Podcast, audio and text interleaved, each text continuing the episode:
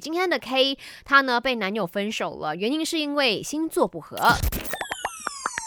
没什么不能说，没什么放不下，赶紧把你的遭遇心事跟大头阿 K 放开来说。那我就在 IG 那边问嘛，就你除了说听到什么星座不合之外，还有听到哪一些很离谱的分手的原因呢？嗯，OK，我在 IG 那边一一来看。Ty 呢，他说因为我要考试了，所以我要跟你分手。真的是让我不禁的冷笑出来了。烟痛说。生辰八字，Jason 也是说生辰八字，然后呢，德廷他讲了一句话，说金牛座就讨厌，哎，怎么一回事呢？德廷一定是遇过什么不好的金牛座。Jaden 说呢，我的朋友讲他的女朋友每次半夜不回他信息，所以就跟他提分手。哇哦，然后敦哲说，我之前会因为星座而和我另一半吵架，后来我觉得这样的举动真的很幼稚，真的是。事归事，而不是什么都赖星座，要理智面对。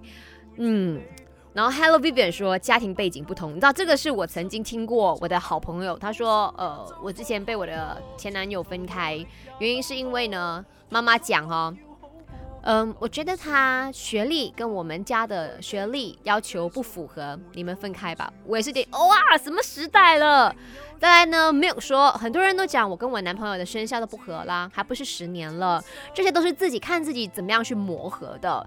我想跟大家讲啦，哈，OK，首先呢，呃，最近很多人就会提嘛，星座这件事情，You know，星座对，有十二个星座，当然这个世界上。有几十亿的人口，它不是只有十二种人格，你知道吗？就是我们有很多不一样的个性，很多不一样在不一样情况下的处处事的方式，解决问题的一些方法。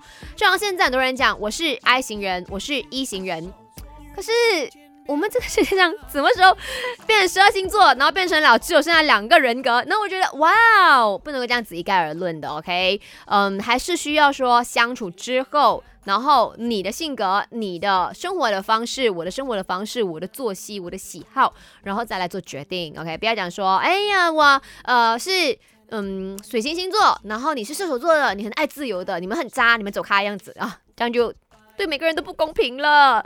加油吧，各位！这些什么生肖也好，星座也好，它只是一个参考，它不会是一个绝对。